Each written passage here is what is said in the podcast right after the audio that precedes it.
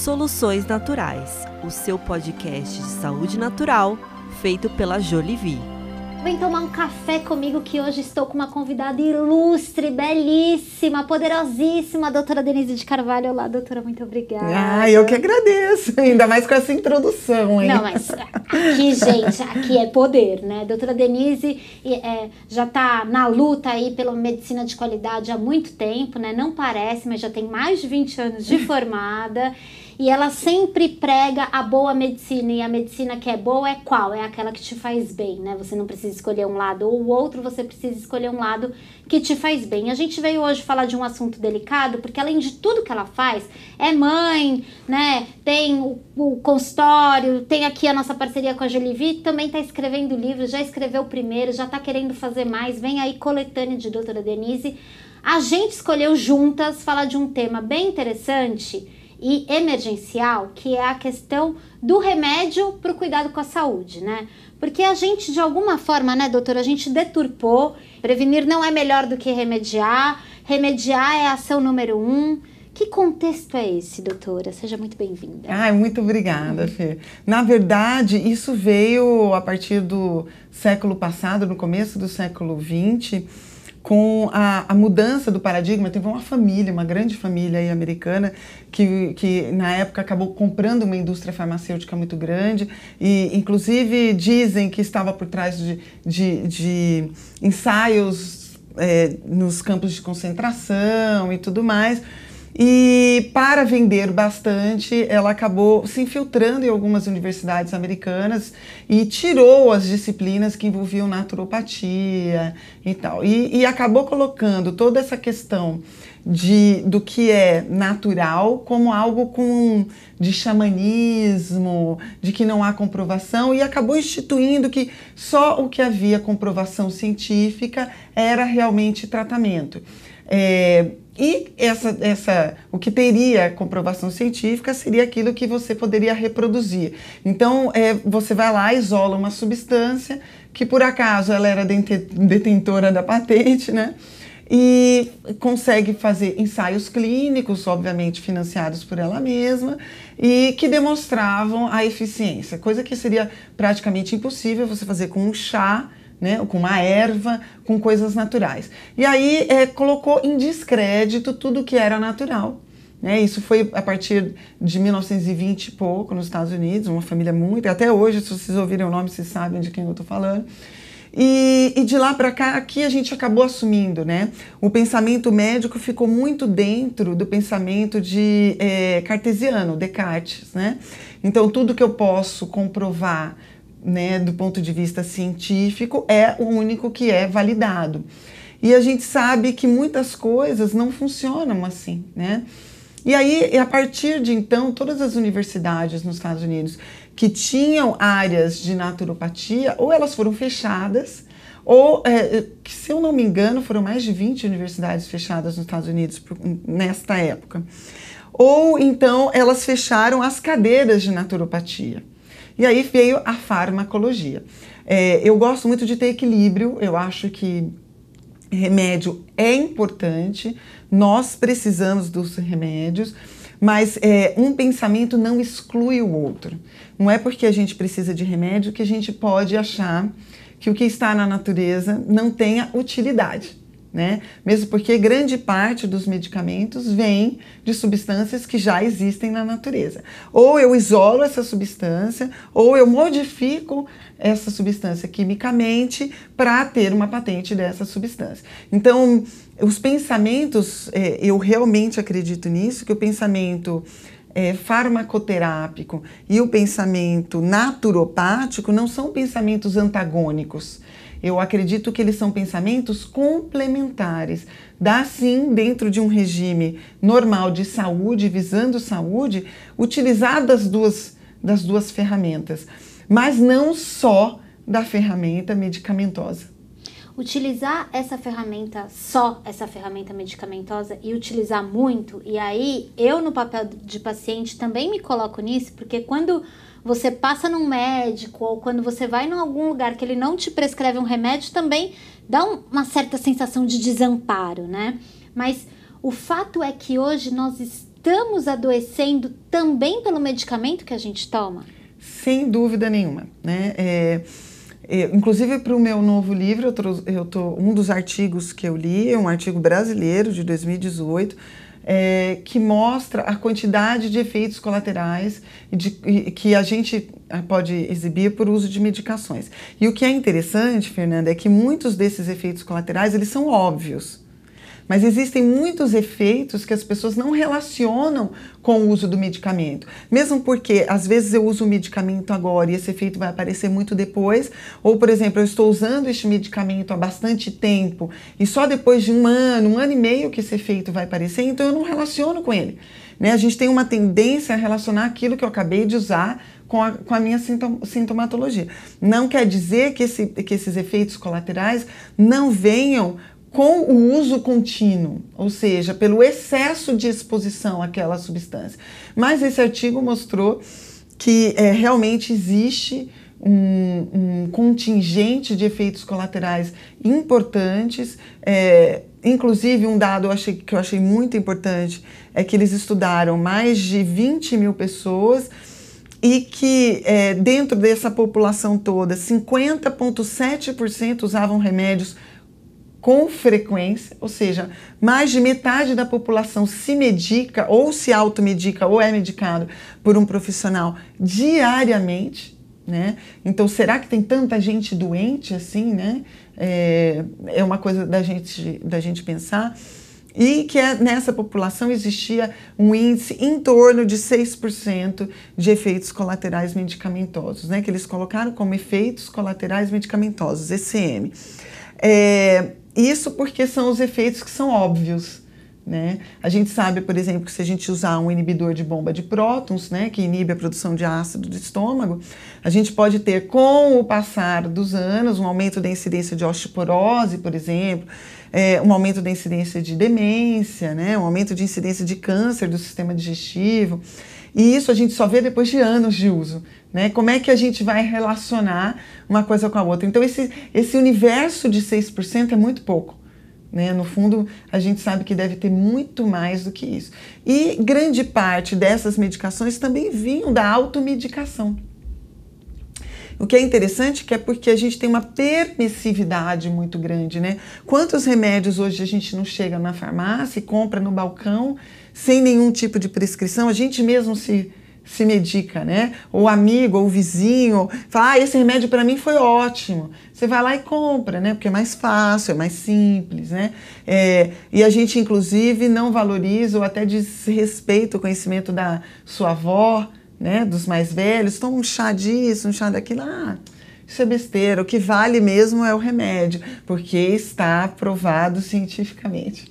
Agora, doutora, é, eu queria que a gente falasse um pouco da questão desses remédios que fazem mal, porque quem escuta pode pensar que a gente está falando de remédios assim super difíceis de serem acessados, né? Então, talvez um quimioterápico ou um remédio, uma morfina, né?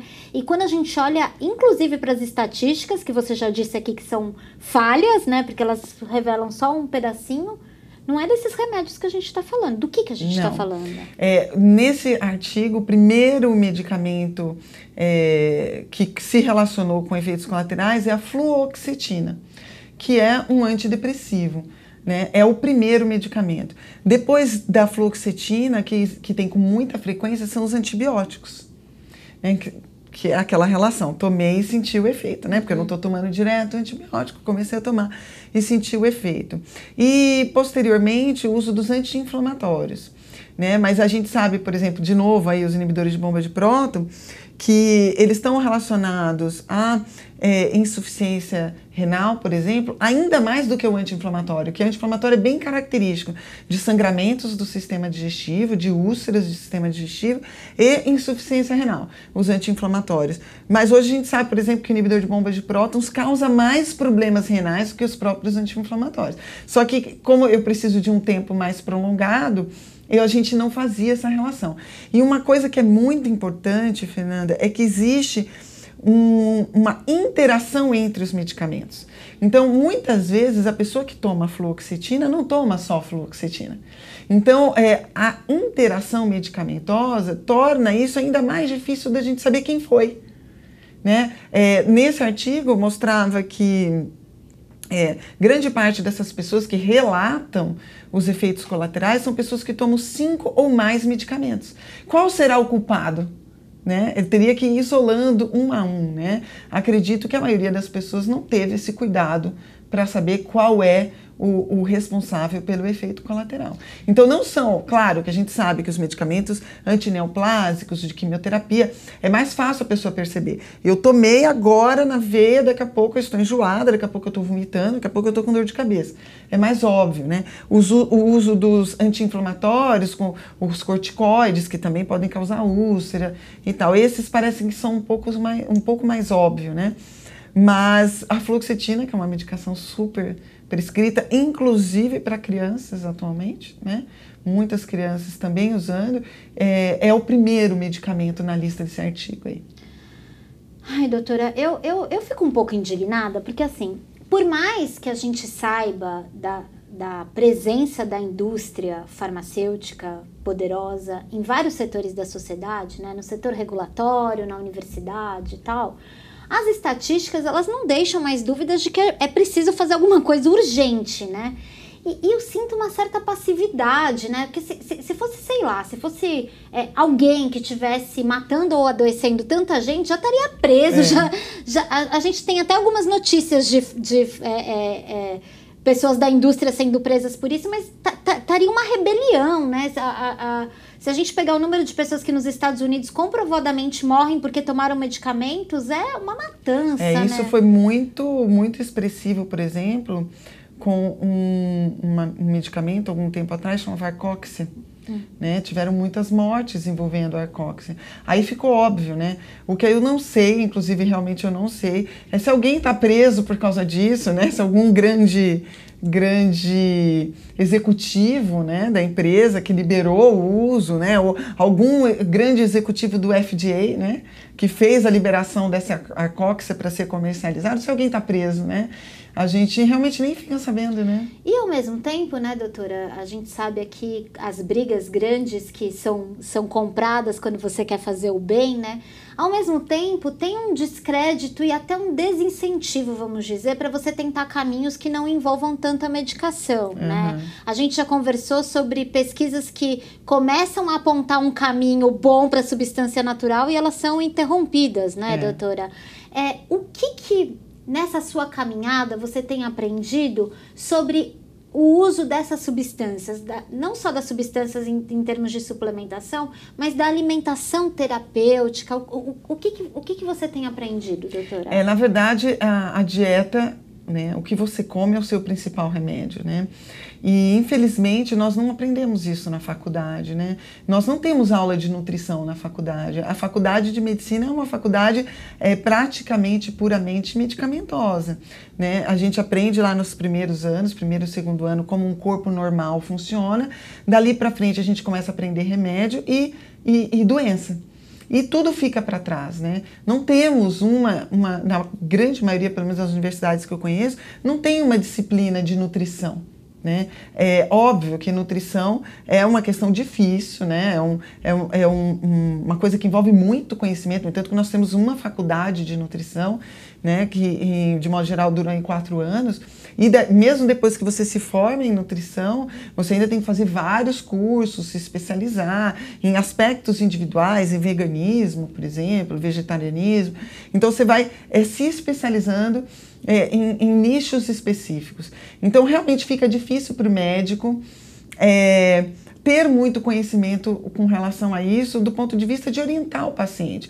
Mas é, isso não nos exime da responsabilidade de saber que a primeira coisa que eu deveria orientar meu paciente é procure um nutricionista.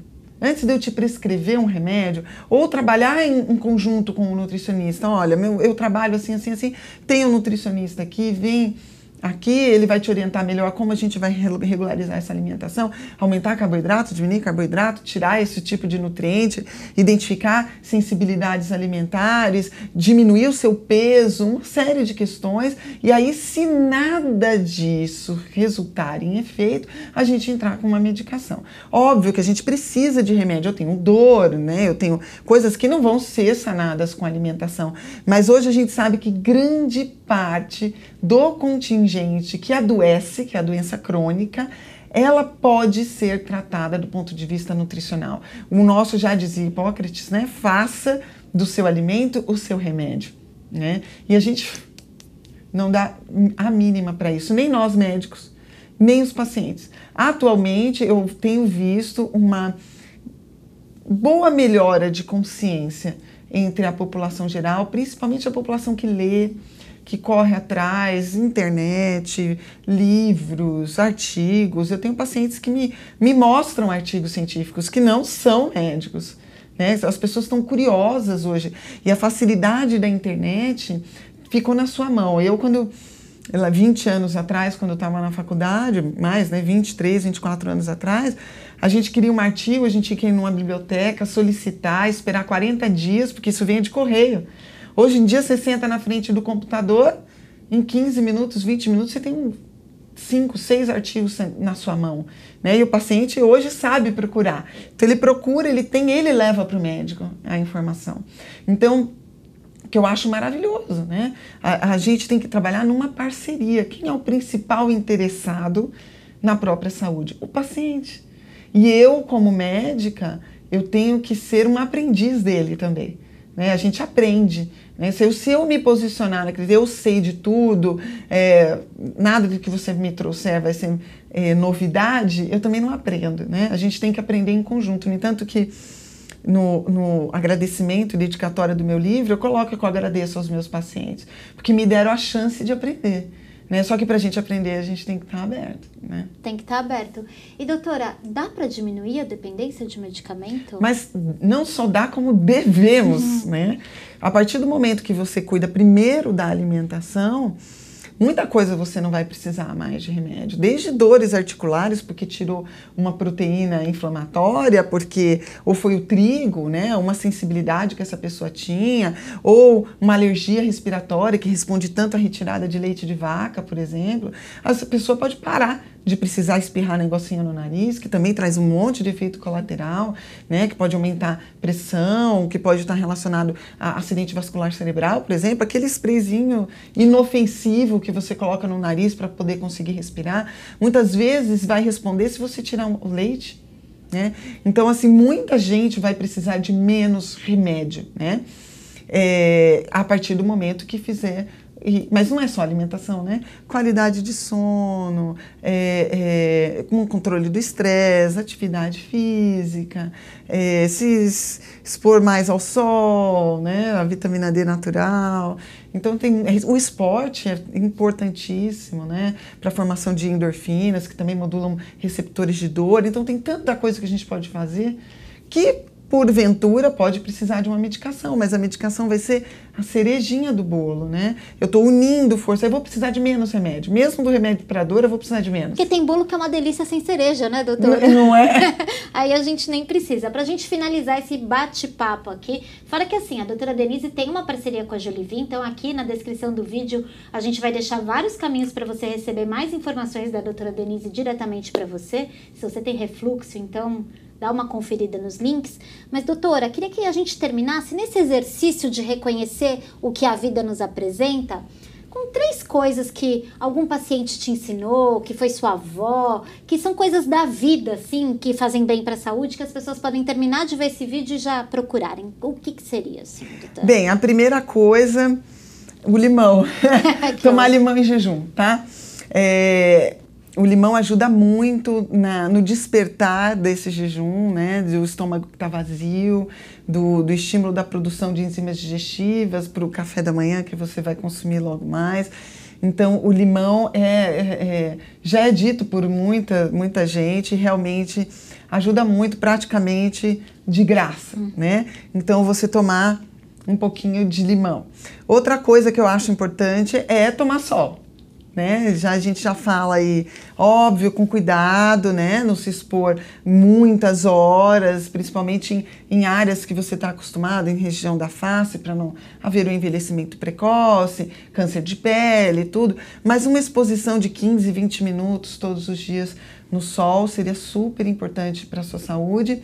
E é, usar os chás né? A gente tem o chá da espinheira santa para estômago, por exemplo, que é excelente, o cavalinha para você melhorar inchaço, reduzir inchaço, é, canela que ajuda no controle da glicemia e do diabetes, tem tanta coisa que a gente pode usar aí. É, hoje a gente tem vários compêndios que mostram, né? Aqui mesmo na Jolivie existem os produtos de saúde natural, de fitoterapia. Então, conversa com a sua avó, conversa com o seu avô, com a sua mãe. Com certeza eles têm alguma receitinha de família que você pode incorporar na sua prática. O chá de banana você aprendeu com quem? Ah. que é a sua marca aqui. É. O chá de, da, na verdade, é com a banana inteira, mas você pode fazer só com a casca. Eu aprendi com um especialista americano que se chama Michael Bruce, que é o é, que ele é um PhD em sono. E uma vez eu fiz uma entrevista com ele, assim como você está fazendo comigo, e ele deu a dica, ele, ele tem um livro, inclusive, em que ele fala do chá de banana por causa do conteúdo de magnésio existente na banana. E grande parte disso está na casca. Então, lava bem a banana, ferve a banana inteira com a casca, de preferência madura, e depois se você toma esse chá, e se você quiser, come a banana que foi cozida dentro dessa casca. Posso adicionar uma canelinha? Perfeito, perfeito. Fiquem com essa, tomem esse chá e escrevam pra gente contando como foi. Eu aprendi com ela, tomo um pouquinho antes de dormir e minha noite de sono tem melhorado bastante. Agora eu tô ainda mais feliz que é o chá que ela aprendeu com PHD. É, é chique, né, doutora? Tchau, gente. Obrigada Tchau, pela gente. companhia. Tchau. Tchau, obrigada. Soluções Naturais, o seu podcast de saúde natural feito pela Jolivie.